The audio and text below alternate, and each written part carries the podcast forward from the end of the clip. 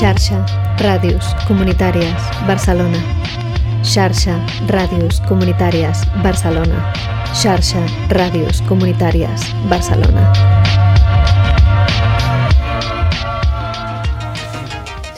Seguim en directe des de la ràdio de la Fabra i Coats, aquesta ràdio que estem pràcticament estrenant avui, que comportem tot el dia dient fa encara olor de fusta, fa olor de nou, i és sempre un plaer i un privilegi poder utilitzar les coses quan encara són noves i fresques, fantàstiques. Hem estat fent ràdio des de les 11 del matí, això són un munt d'hores. Ha passat per aquí residents de la Fabra i Coats, han passat col·lectius de ràdio de Poble Sec, ha jo sé, ha passat ja un munt de gent i gairebé ni me'n recordo, perquè arriba un moment en què tot se't barreja una mica al cervell i ja no saps massa bé. El què? Però tot perfecte, jo estic contenta. Perquè ho sapigueu, allà als controls està el Carlos Martorell, alias Marto, ha estat també tota l'estona, des de primera hora del matí, eh, així, comanda, comandando la nave. Després, servidora, l'Antonio Folguera, no he dit en cap moment qui era ni què és el que feia, em posat a xerrar i tot la Mireia us arreglareu, però ara us ho dic. Soc l'Antonio Folguera, he estat conduint aquest espai des de primera hora del matí, estic encantada, com heu pogut comprovar si heu estat connectats, que ho dubto bastant tota l'estona a la nostra sintonia i us recordo pels que acabeu de fer clic, acabeu de fer clic al reproductor d'MP3 o de OGG, que això és el Radioton de la xarxa de ràdios comunitàries de Barcelona, un projecte allotjat a Cultura Viva i que avui està aquí, a la ràdio de la Fabra i Coats, estrenant-la i passant l'estona amb vosaltres. I ara no estic sola, no he estat sola mai en tota l'estona, mentre hem estat aquí. Estic super ben acompanyada. Per una part, Dani Granados, director de Cultura Viva, a la meva esquerra. Què tal, Dani? Hola, Antònia, hola, Terra. I a la meva dreta, Efraín Foglia, eh, membre de Guifinet. Hola, Antònia. Em sento una mica ara com si fos, sabeu, el, un, un equip de, de, de un àrbit de boxeu? A mi derecha, el peso pluma, el... Pe... Però no, no ens pagarem, eh? Vull dir, no. Tenim més o menys bona relació, a vegades... Clar. No, està bé, està bé. No, clar que no us pegareu, no saltaria. Aquí ningú ve a pegar-se. Aquí venim a passar-nos-ho bé, a aprendre coses, mm. a aprendre de la gent que fa coses, i aquí estem fent coses. Sí. Comencem. Dani, ens expliques una mica què és cultura viva per la gent d'allà fora que no en té ni idea. Um, versió expanded o reduïda? que m'has dit que em tallaria si m'allargava molt. No, no, ràpid... no, una versió guai. Radio, radio edit. Radio edit, vinga. Uh, doncs intento fer-ho fer, -ho, ràpid, però crec que val la pena explicar una miqueta quina és la reflexió prèvia per pensar en un programa com, com Cultura Viva. És a dir, històricament, um, si pensem com s'han relacionat les, diguem, les polítiques públiques amb, amb la cultura, ho han fet a partir d'una pregunta, no? de, de quin valor té la, té la cultura. I les diferents respostes que s'han anat donant, que, que, han, esde, que han esdevingut d'alguna manera polítiques aplicades no? a, l'àmbit de, de lo públic, és per una branca el que seria entendre la, la, la cultura a partir de les jerarquies culturals, que és allò que entenem com el paper que juguen els experts a l'hora de fer cultura, no? el que seria la cultura de l'excel·lència, que habitualment han estat homes blancs, eh, d'una classe determinada que han dit quin tipus de cultura s'havia de produir no? i que han marcat precisament aquesta relació entre l'exhibició i la producció cultural i els poders públics. Una altra línia que dona resposta a aquesta pregunta de quin és el valor de la cultura podria ser el valor capital, és a dir, pròpiament els dels, els dels diners, és a dir, entendre la cultura com un recurs econòmic, i hi ha dues grans línies que deriven d'aquesta perspectiva. Una és el, els mercats o la indústria cultural, que no explicaré ara què és perquè ja ho coneixem tots, i l'altra és els, els altres mercats o altres recursos que genera la cultura, com podria ser, per exemple, i és una que aquí a Barcelona ho hem, ho hem tastat uh, prou bé, el paper del turisme, no? I quin paper juga la, a la cultura per generar un altre recurs econòmic, com pot ser el, el turisme. Hi ha una tercera línia de polítiques públiques vinculades a la, a la cultura que podria ser aquesta històrica de la dinamització cultural, no? d'entendre la, diguem, la, la, la ciutadania com, com un subjecte que cal dinamitzar o cal acompanyar-lo per empoderar-lo i per fer altres coses. Però jo diria que cap d'aquestes tres vessants posen al centre una cosa que és fonamental, que és la cultura com, com un dret, la cultura a partir de l'accés i de la participació.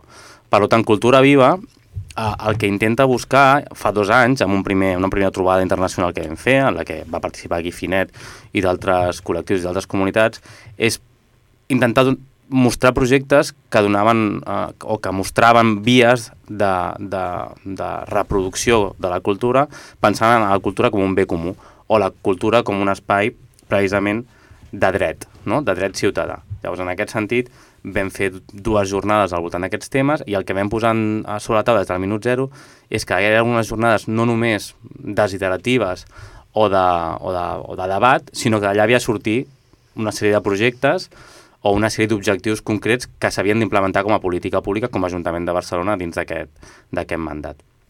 Hi ha diferents projectes, però una de les coses que vam començar a detectar des del minut zero és que ens calien evidències, ens, ens calien més informació per, per, per poder desenvolupar com línies concretes. Per tant, Cultura Viva al final el que ha estat, el que és ara mateix, són dues línies d'acció. Una de recerques, d'informes, per tenir aquestes evidències, aquestes dades que ens manquen per poder fer política pública, diguem, d'una manera més efectiva, més adient i amb més grau d'incidència, no? i ara mateix doncs, tenim uh, quatre o cinc recerques, una al voltant de la gestió comunitària, una altra per intentar implementar projectes de cultura cooperativa, una altra sobre noves economies de la cultura des de l'àmbit digital, i així que això s'ha de, de traduir en nous projectes en noves línies d'acció de govern, i després l'altra gran línia que, que caracteritza Cultura Viva són projectes. Entre ells, la xarxa de comunitats de memòria, que el que busca és trobar o generar espais de participació ciutadana per generar una visió, una, una, una recreació de la memòria, lluny d'aquesta idea de la memòria reproduïda de manera vertical o comissarial, sinó molt, molt horitzontal i, participa, i participar de manera comunitària, la xarxa de comunitats, la xarxa de ràdios comunitàries, que és això que estem estrenant avui no? dintre d'aquest radioton, que ara, ara en parlarem amb, amb l'Efraín i, i amb tu mateixa, no? Um, la, un projecte sobre música al carrer, un altre projecte sobre dades obertes i arxius digitals, una sèrie de projectes que el que busquen en tot cas és generar espais de coproducció i codisseny de polítiques públiques per la cultura. Per tant, jo crec que amb aquest marc sí que podem entendre una mica millor què és això de cultura viva o quins són els objectius específics de cultura viva, que aquests són uns, però ens els estem deixant com uns mil més que, que segurament poden sorgir en aquesta conversa o en d'altres. Mm -hmm. Molt bé, moltes gràcies. I ara, Efraín, Vostè, expliqui'ns, primer, una mica així de pressa per qui no se n'hagi assabentat, Gifinet i després, què és la xarxa de ràdios comunitàries de Barcelona? Ok, bueno. Primero Gifinet, que es esta... Es un proyecto que tiene más, bueno, ya casi 15 años. Eh, es un proyecto de referencia en su contexto y es un poco complejo de explicar, pero intentaré hacer alguna analogía para, para que quede más claro. Gifinet es una comunidad que genera infraestructuras de telecomunicación abiertas, neutrales y autogestionadas. Esto es, es una especie como de Wikipedia, pero de las telecomunicaciones. Básicamente nacen reclamos a partir del año 2000 a nivel internacional, pero principalmente en Europa, en el contexto europeo, en donde se levantan voces y dicen Internet se está privatizando. Esto se está apareciendo cada vez más a la televisión. De hecho, esta es una frase, por ejemplo, que ocupa eh, Simona Levy muy, muy recurrentemente y con la que coincidimos. Eh, lo que pasa es que eh, eh, en el 2000 esto era como una especie de, de grito y esto coincide con el movimiento de la madurez o los primeros años del software libre. Entonces, esto deja poner sobre la mesa movimientos ciudadanos autogestionados que dicen, si no nos gusta este Internet como está construido, porque nos parece injusto, cerrado, antidemocrático, y además tenemos capacidad tecnológica, tecnosocial y organizativa para generar un Internet, si lo quieres llamar paralelo, sonaba muy ridículo en ese tiempo para mucha gente, eh, ¿por qué no nos ponemos a construir pequeños trozos de Internet que se vayan entrelazando entre ellos y los autogestionamos? Esto que en aquel momento pues mucha gente te llamaba pirata, después de 15 años ahora te llaman innovador, ¿no? Y ahora te dan premios y movidas de ese tipo.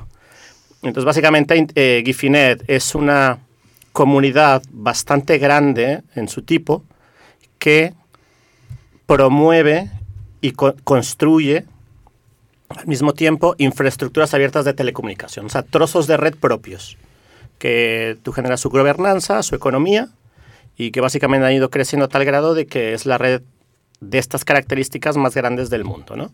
Evidentemente, nunca llegará a ser a nivel de una empresa de telecomunicaciones eh, transnacionales, pero no es el objetivo. El objetivo es de que tú tengas una posibilidad de debatir esto, pero a nivel de praxis. Esto es Gifinet. ¿Y, eh, ¿y qué es lo de la, la de radios comunitarias? Que, por cierto, la colaboradora motor de todo esto es Antonia Folguera, con la que estoy hablando. Hola, Antonia, bona tarda. Hola, hola, Antonia. com esteu? Encantada d'estar aquí. Y básicamente, ¿qué le pasa a Gifinet? Gifinet, para muchos niveles culturales, incluso sociales, es bastante críptico, porque básicamente se construye infraestructura de telecomunicación, que es algo que en términos generales la ciudadanía no pone el ojo, porque es aquello que se esconde, es aquello que gestiona los cables, que quieres esconder, ¿no? Tú quieres, eh, quieres Wi-Fi para no ver el cable, ¿no? Pues bueno, dentro de ese Wi-Fi, esos cables, hay unas políticas de construcción bastante potentes, tanto de control como de apertura ciudadana. Como trabajamos en ese nivel de comunicación, pues realmente no somos especialistas en lo que son contenidos de la red, sino básicamente nos basamos en la infraestructura. Los contenidos históricamente en Gifinet los ha puesto la peña, ¿no?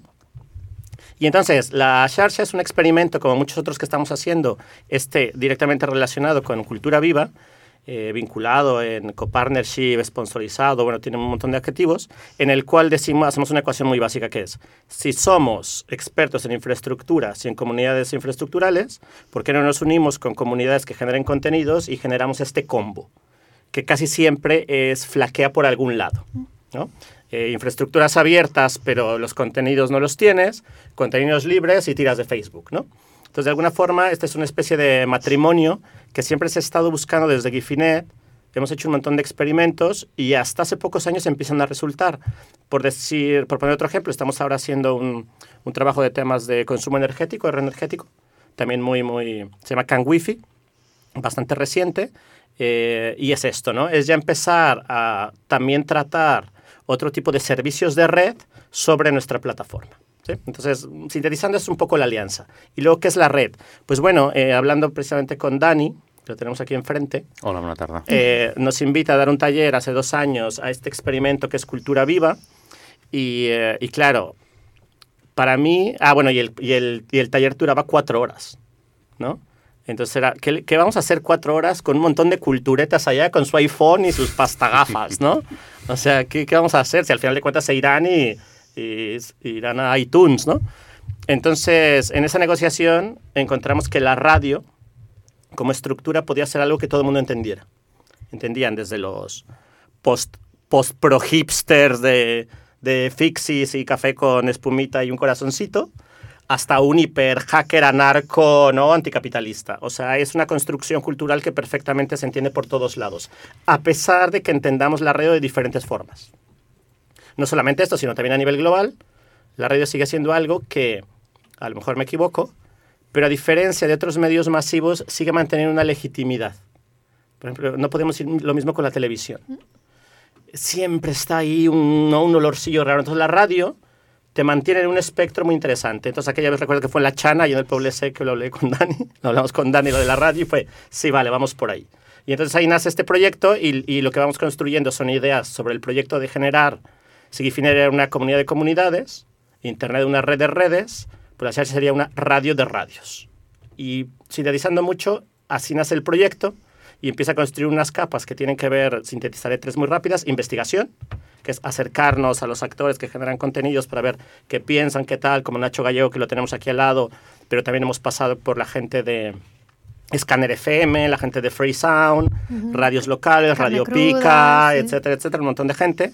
Tú bien lo sabes, eh, entrevistas, documentarnos. La segunda es un mapeado, que es una cartografía de, en principio, la ciudad de Barcelona, para detectar cualquier tipo de proyecto de radio que pueda ser sensible de sumarse a este tipo de esfuerzo y que no entren los que ya lo tienen todo resuelto, ¿no? por sintetizar objetivos sociales y políticos. Y por otro lado, generar una serie de tecnologías que estén sobre la filosofía de Gifinet y que puedan servir para seguir viralizando un poco esto. ¿no? El último, que ya es una pata mucho más cercana a Fabra y Coats, que es este estudio en el que estamos, que es muy chulo, y un poco la idea de hoy era, además de estrenarlo, probar servicios de streaming, intentar hacer un equipo así como más consolidado y que tenga como dos servicios, dos vías. Y ya con esto acabo. Una que sería consumo interno de Fabra y Coats como fábrica de creación y la otra, poder articular proyectos del barrio o de comunidades así más sensibles a que puedan usar esto, ¿no? Mm, sintetizando mucho esto es. Mm, no, no, no está mal, sintetizando mucho. Os he dicho, no os extendáis, pero aquí a vosotros se os deja hablar como y no paráis. ¿eh? Bueno, una cosa, por ejemplo, Desde Cultura Viva, ¿qué es lo que te gustaría que fuera esta xarxa de radios comunitarias? Mm -hmm. Sí, eh, no, yo pensando un poco lo que decía Efraín y a colación de la pregunta que, mm. que hace Antonia, ¿eh? pero uno de los elementos que sí que, que me acuerdo que, que, salió de debate en aquellos talleres, no solo en el taller específico de radio, sino en, en, en otros que habían, porque había un taller de, sobre, sobre memorias comunitarias, otro sobre gestión comunitaria de la cultura, otro sobre economía, etcétera, etcétera, era que muchas veces eh, desde, desde el ámbito de la cultura eh, hemos trabajado la, la, cultura como, como el, el, objetivo era sacar un producto, ¿no? O sea, el, el, fin justificaba el medio. En este caso, el medio, que además es, es, un medio, ¿no? que es la radio, no, no, es un fin. Es decir, la radio en, o las radios o las radios comunitarias una de las cosas más interesantes, más allá de las infraestructuras y todo esto que, que explicar Efraín, es que son eh, un medio para generar espacios de sociabilidad, son un pretexto. Es decir, una radio comunitaria eh, no, no es un fin en sí mismo, sino que sirve para, para cohesionar, para generar espacios de inclusión, de participación y en último término de comunicación, ¿no? Pero lo, lo, lo, una de las cosas o de los ítems que me parecen más interesantes precisamente es la capacidad de generar una comunidad alrededor de esto si entendemos que en Barcelona ya hay muchas radios comunitarias que funcionan con esta lógica, que a partir de un proyecto como este pueden surgir algunas más que, que giren hacia, hacia este espacio y conseguimos agregar espacios simbólicos tan distintos como los hipsters con el café de espuma corazoncito que decía Efraín o los anarcopunkis, eh, pues estaremos compartiendo un, un espacio simbólico que políticamente me parece muy potente, porque tiene un discurso en lo, en lo estructural o en lo infraestructural, ¿no? como es el, el, la batalla por las redes y por el, el, acceso, y otro en lo público comunitario, ¿no? que, que, es, que es esta parte más de inclusión y de participación en el ámbito de la cultura. Y creo que esas dos batallas son las que tiene que constituir un, un proyecto como, como la Xarxa de, de radios comunitarias. ¿no? Uh -huh. Sí, hay un punto, eh, evidentemente, entrando a un proyecto así que es súper lindo en todos los sentidos, y luego toda la gente que está aquí bien lo sabe y la que, la que llega a escuchar esto, cada que abres un, un punto chulo te salen 20 eh, cajas de dinamita, ¿no? Y, y, conflictos y fricciones. Y uno que es, me parece sumamente interesante y que tiene que dar muy claro es el concepto de una radio comunitaria en donde estamos. Porque, por ejemplo, el, el concepto de radio comunitaria está muy claro en Latinoamérica. Uh -huh. Porque además hay una serie de derechos ganados que tienen que ver con el espectro radioeléctrico de la FM, por ejemplo, la Constitución, si tú eres una comunidad, principalmente se entendía las comunidades como comunidades nativas, se te da un grado del espectro, un ancho, un porcentaje y financiamiento según los organismos de telecomunicaciones allá para tú que conserves tu cultura, etcétera, etcétera. Luego ya podemos ver si eso termina funcionando bien o no en, en democracias de este tipo. Pero está como muy claro y se ligaba directamente a comunidades, inclusive comunidades nativas, indígenas, etcétera, etcétera. Estuvimos el, el agosto pasado en el gran congreso que se dio en Oaxaca de todas las comunidades del continente americano que iban en esta relación. Pero aquí, y entrevistando a algunas personas, como por ejemplo Salvatore de Radio Pica, eh, y leyendo varias cosas, decían que el concepto de radio comunitaria históricamente se hab había derivado a lo que era el concepto de radios libres, uh -huh. ¿no? Eh, esto lo decía él y luego seguramente Nacho y, y, y más académicos podrían tener otra versión, eh, pero lo, lo, que es cierto es que uno de los ejercicios que es fundamental acá en este proyecto es después de que podamos recopilar la información, esas experiencias, definir a qué nos estamos refiriendo. Porque precisamente eh, todo ese espectro que más o menos entendemos desde el punto de vista social a lo que nos referimos, pero el concepto de comunitario tiene, es, es polisémico y yo ahora el que puedo decir es el que entendemos desde Gifinet. ¿No? O sea, el concepto comunitario de Gifinet eh, directamente es la construcción comunitaria de algo, compartir las obligaciones y repartir los beneficios. En términos generales, interesando mucho, sería esto. Desde mi punto de vista, desde el punto de vista de una persona que, como yo, en el momento en que tuvo un acceso a Internet y tuvo la oportunidad de hacer radio por Internet para mi comunidad, puede ser polisémica, pueden ser muchas cosas. Y evidentemente lo de compartir responsabilidades está bien, pero es también es algo que trasciende del, del ámbito geográfico más inmediato a ti, sino que te permite, te permite ponerte en contacto con otras personas a la otra punta del mundo que tienen los mismos intereses que tú. Pero esto dentro de una radio comunitaria, entre comillas, sería una radio que no tiene ningún ánimo de lucro ni nada por el estilo, sino que es una cosa que sirve precisamente para cohesionar estos intereses de comunidad, que pueden ser, en mi caso, intereses musicales, ¿no? Tienes la oportunidad de conocer cosas de la otra punta, ahora ya no, pero hace 15 años, 20 años, conocer cosas de la otra punta del mundo que nunca te hubieran, nunca hubieras tenido acceso, de repente, pues, ay, mira, esta gente que tiene este sello, yo que sé, en Finlandia, en Venezuela, en Japón, ahora me llegan porque, yo qué sé, pues porque escucho esta radio. O sea, este sentido de, de comunidad que tampoco que a lo mejor no está pensado desde lo político, sino que está pensado en lo de conectar con otras personas que son iguales que tú o que les gusta lo mismo. Esto para mí también es una comunidad. No sé. Y también es político, ¿no? Y es político. Aunque no esté pensado desde aquí, está pensado más de una cosa que, que no, que, que, no es intelectual, que es visceral. Mm. De, ah, me gusta esto, voy a hacerlo. Y rápidamente te unes con aquellas personas que están en la misma sintonía, en la misma frecuencia que tú. Mm. Y no está intelectualizado, está como, es como del corazón. De hecho, en Cultura Viva el logo es un corazón, ¿no? O sea que más claro que esto, el agua, en cierto modo aunque sí que sea política. Y esto, en el fondo, es radio comunitaria. Una cosa que nos hemos encontrado también, ya por ideas que me vienen a la cabeza, eh, con Efraín, entrevistando a personas de diferentes experiencias en el mundo de la comunicación digital, es que en la mayoría de esta... es muy poco frecuente que haya radios que duren 30 años, por decir algo.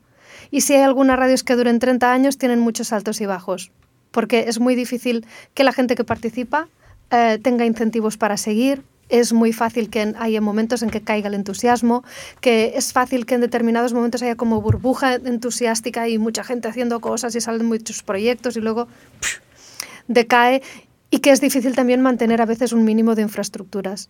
Uh, ahora mismo es más fácil porque el mundo digital hace todo más accesible, pero yo admiro muchísimo todas las radios que llevan muchos años, como yo que sé, Radio Contrabanda, por ejemplo, que han sido capaces de mantener un emisor, que es un cacharro grande y caro, durante mucho tiempo. O muchas otras radios, digamos, locales o de pueblo, municipales, que en un momento dado invierten en tener un trasto que emite por FM y que es caro y difícil de mantener. O sea, esto es como una cosa para tenerle muchísimo respeto y que en el mundo digital ya casi no nos hace falta, porque con un ordenador y poca cosa puedes hacerlo. Pero también es importante encontrar estos recursos para que pueda haber, no es, no es estrictamente necesario, pero que las cosas puedan tener un tiempo suficiente para que maduren, para que evolucionen, y no que sea como, mira, ahora hago radio durante tres meses, no lo hago nunca más y hay gente interesante que desaparece o, programas interesantes que desaparecen. En cierta manera es naturaleza, pero dices, ¿y si no desaparecieran? Pues que además es, es, que es, es, vital, ¿no? Incluso mm. desde una perspectiva de lo, de lo público. Antes creo que era Nacho que estaba eh, a, parte de su argumento iba alrededor de la necesidad de, ¿no?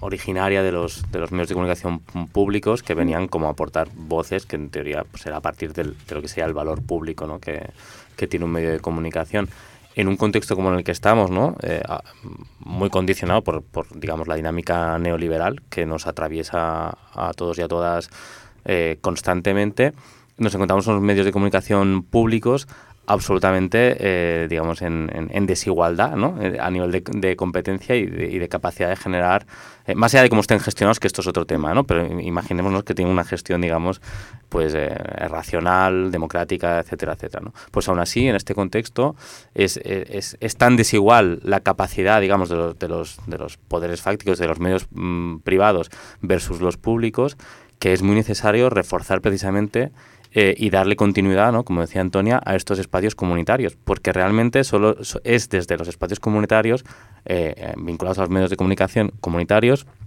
desde donde podemos empezar a generar valor público y diversidad de voces sí, sí. alrededor de lo que es precisamente la información, el conocimiento, el pensamiento, la cultura, etcétera, etcétera. Bueno, de hecho, la mayoría de estos medios salen como una respuesta, digamos, a si la radio, digamos, ya sea pública o privada generalista, no incluye determinadas voces, siempre hay gente que es suficientemente emprendedora, aunque agarra, aunque la palabra de rabia, que dice, mm. mira, lo que a mí me gusta no está representado hago lo mismo, o sea, uh -huh. ¿no? yo, lo, yo lo hago yo mismo uh -huh. y ya está.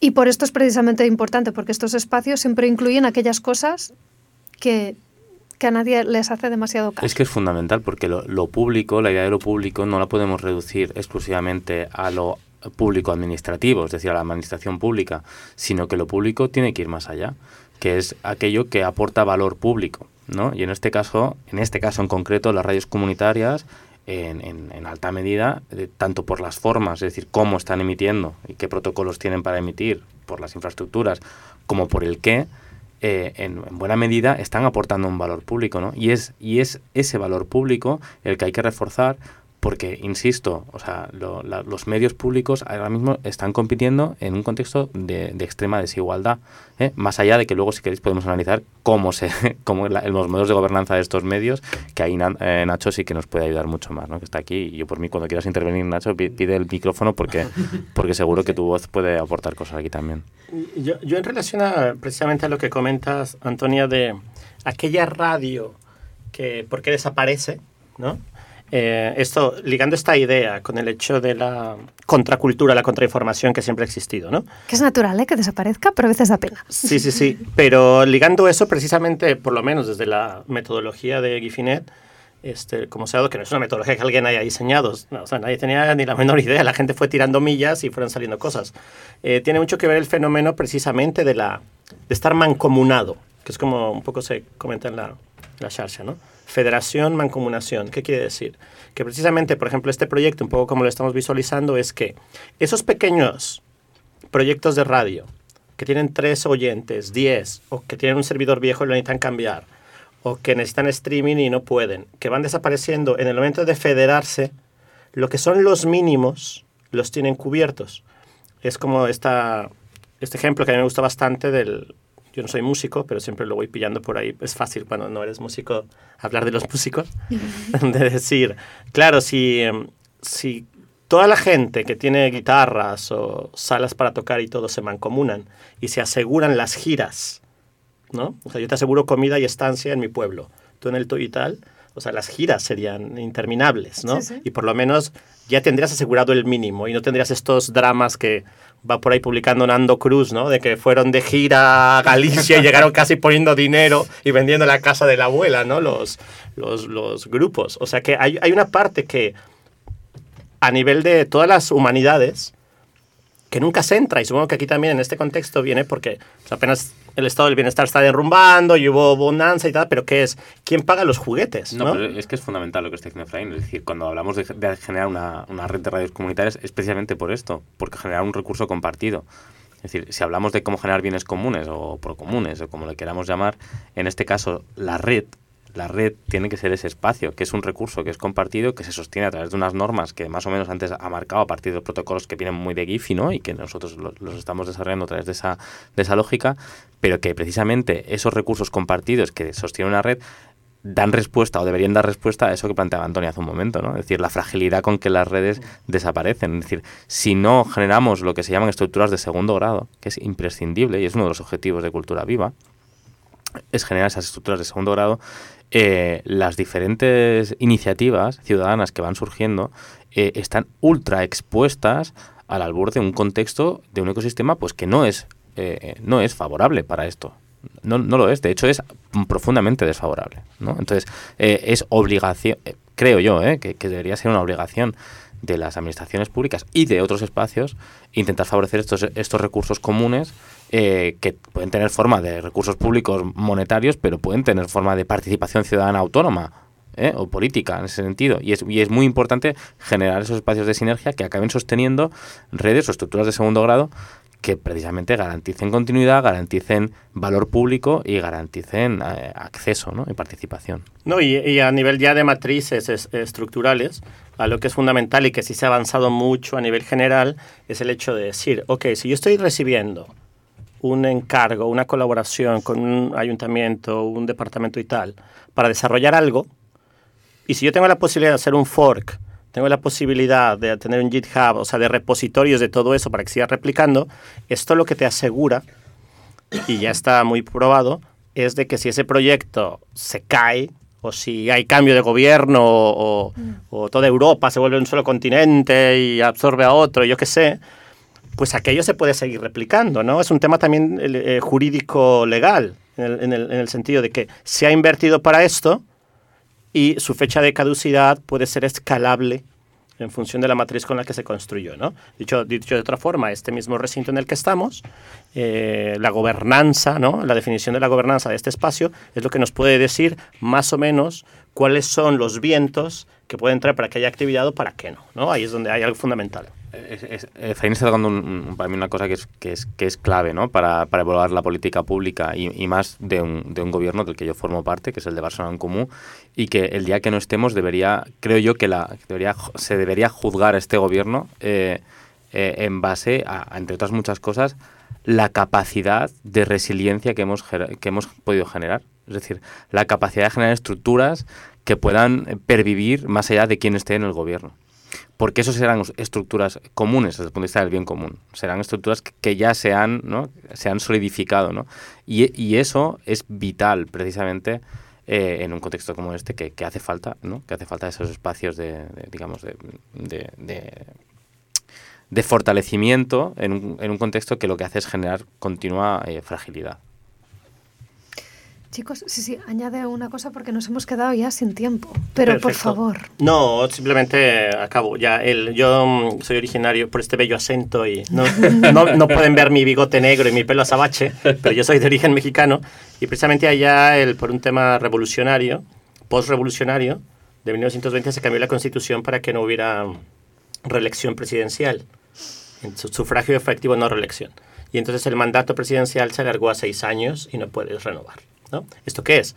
Eh, llevado a un, vis, a, un, a un viciado estructural político, que básicamente cualquier proyecto que se inicie en un sexenio se acaba en ese sexenio. ¿no? O sea, la continuidad de los proyectos de base ciudadano que tienen algún vínculo con el gobierno están básicamente jerarquizados. Aquí me parece que no es tan diferente. Lo que pasa es que más sofisticado. Entonces, uno de los grandes retos de los proyectos que nacen y más que pueden tener financiamiento de apoyo público es ese, trascender uh -huh. a, esos, a esos capítulos políticos. Claro, ¿no? que no importa quién haya, la, la ciudadanía puede seguir con sus proyectos para adelante. ¿No? Ya han habido casos, ¿eh? Lo, lo sí. hemos visto como, no sé si me da tiempo a explicarlo en 10 segundos, pero eh, lo conoce también como yo, pero el caso de Brasil fue es, es paradigmático, ¿no? Un, un, un, contexto cultural productivo y reproductivo como es Fora de eso, eh, que surge de manera autónoma e independiente, pero rápidamente tuvo apoyo de, de Gilberto Gil y del Ministerio de Cultura, ¿no? del primer Ministerio de Cultura de, de Lula da Silva. Eh, se fortalece, crece, eh, es un circuito enorme eh, cuando cambia el ministerio, una vez pasado Juca Ferreira, llega Ana Barque de Holanda y decide retirar buena parte de las ayudas que tenía ese colectivo. Bueno, ese colectivo no solo resiste, no solo resiste y es sostenible económicamente, eh, sino que es capaz de forzar la vuelta de Juca Ferreira. ¿no? Es, un ejemplo, yo creo que paradigmático de lo que es precisamente la capacidad de generar estructuras de segundo grado que política y socialmente pues son sostenibles. Dani, Efraín, lo dejamos aquí, seguimos, seguim amb la programació. No? Molt bé, estupendo. Gràcies, Antònia. Gràcies, Antònia. De res, de res. Posa'ns alguna música. Molt bé. discriminación, la persecución y el racismo. El sindicato. El sindicato. La solución. La solución. Buscamos una solución. El sindicato. El sindicato. La solución. La solución. Buscamos una solución. El sindicato. La solución. La solución. La solución. Buscamos una solución. El sindicato. La solución. Para este problema es solamente no es ahora solamente la tema de los manteros, manteros. Pero se mueve más y se oye más los manteros.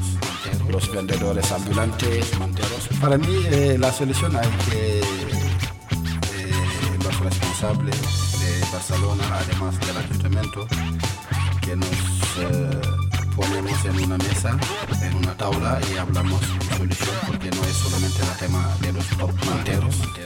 Es uh, muy popular los manteros, pero ambulantes. Desde que 2005 que estoy aquí, había manteros, pero no había tantos manteros. Y desde que he llegado como Barcelona es una ciudad multicultural, multiracial, y ha llegado los Pakistán, los Bangladesh y otros también se han puesto como nosotros.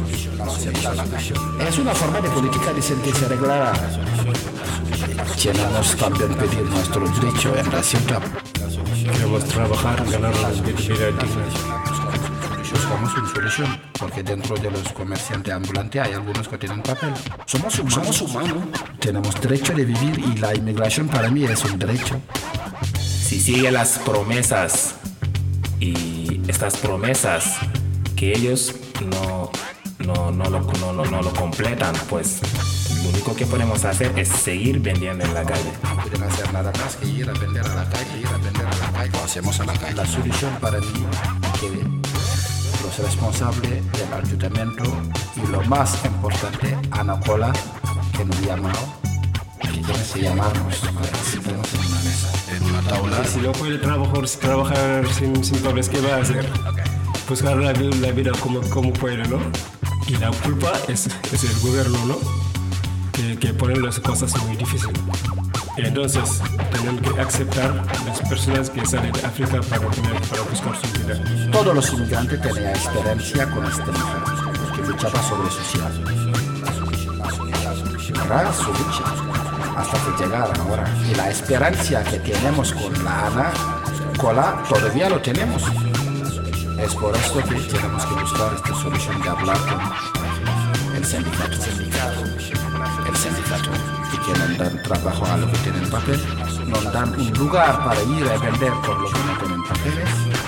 Para mí no hay otra manera que de sentarnos y ponernos en una mesa, que de y ponernos en una. Tenemos que tener mucho cuidado con la policía. Siempre están buscando manera de echarnos o de, privar, o de privarnos de vender. Pero la dis- discriminación y el racismo siempre lo tenemos con la policía. Siempre. Siempre lo tenemos con la policía. Pero si la policía está haciendo daño, persiguiendo, matando, correr hasta romper su fracturas, y la gente nos mira filmando, es como no son nada, como no va a pasar nada, los animales son mejor que estas. Intentará tener un pacto con nosotros de unos horarios donde se puede estar vendiendo tranquilamente. Si llegaríamos a pactar este punto, y creo que ser- sería más fácil, ¿no? Eh, aceptarlo. Dialogando, siempre hablando, podemos encontrar soluciones. Esto está clarísimo. la solución la, la- la solución la solución es que los responsables los políticos tienen que hablar directamente con los vendedores ambulantes porque han olvidado que los humanos son más importantes que de lo que sea el sindicato el sindicato Pactar este punto. Buscar otra forma. la inmigración para mí es un derecho. Cuando hay nada, hay que vender. Dialogando, siempre hablando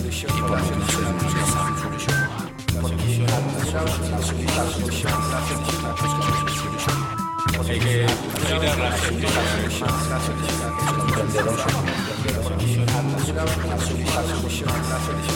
tenemos una parte en Barcelona también.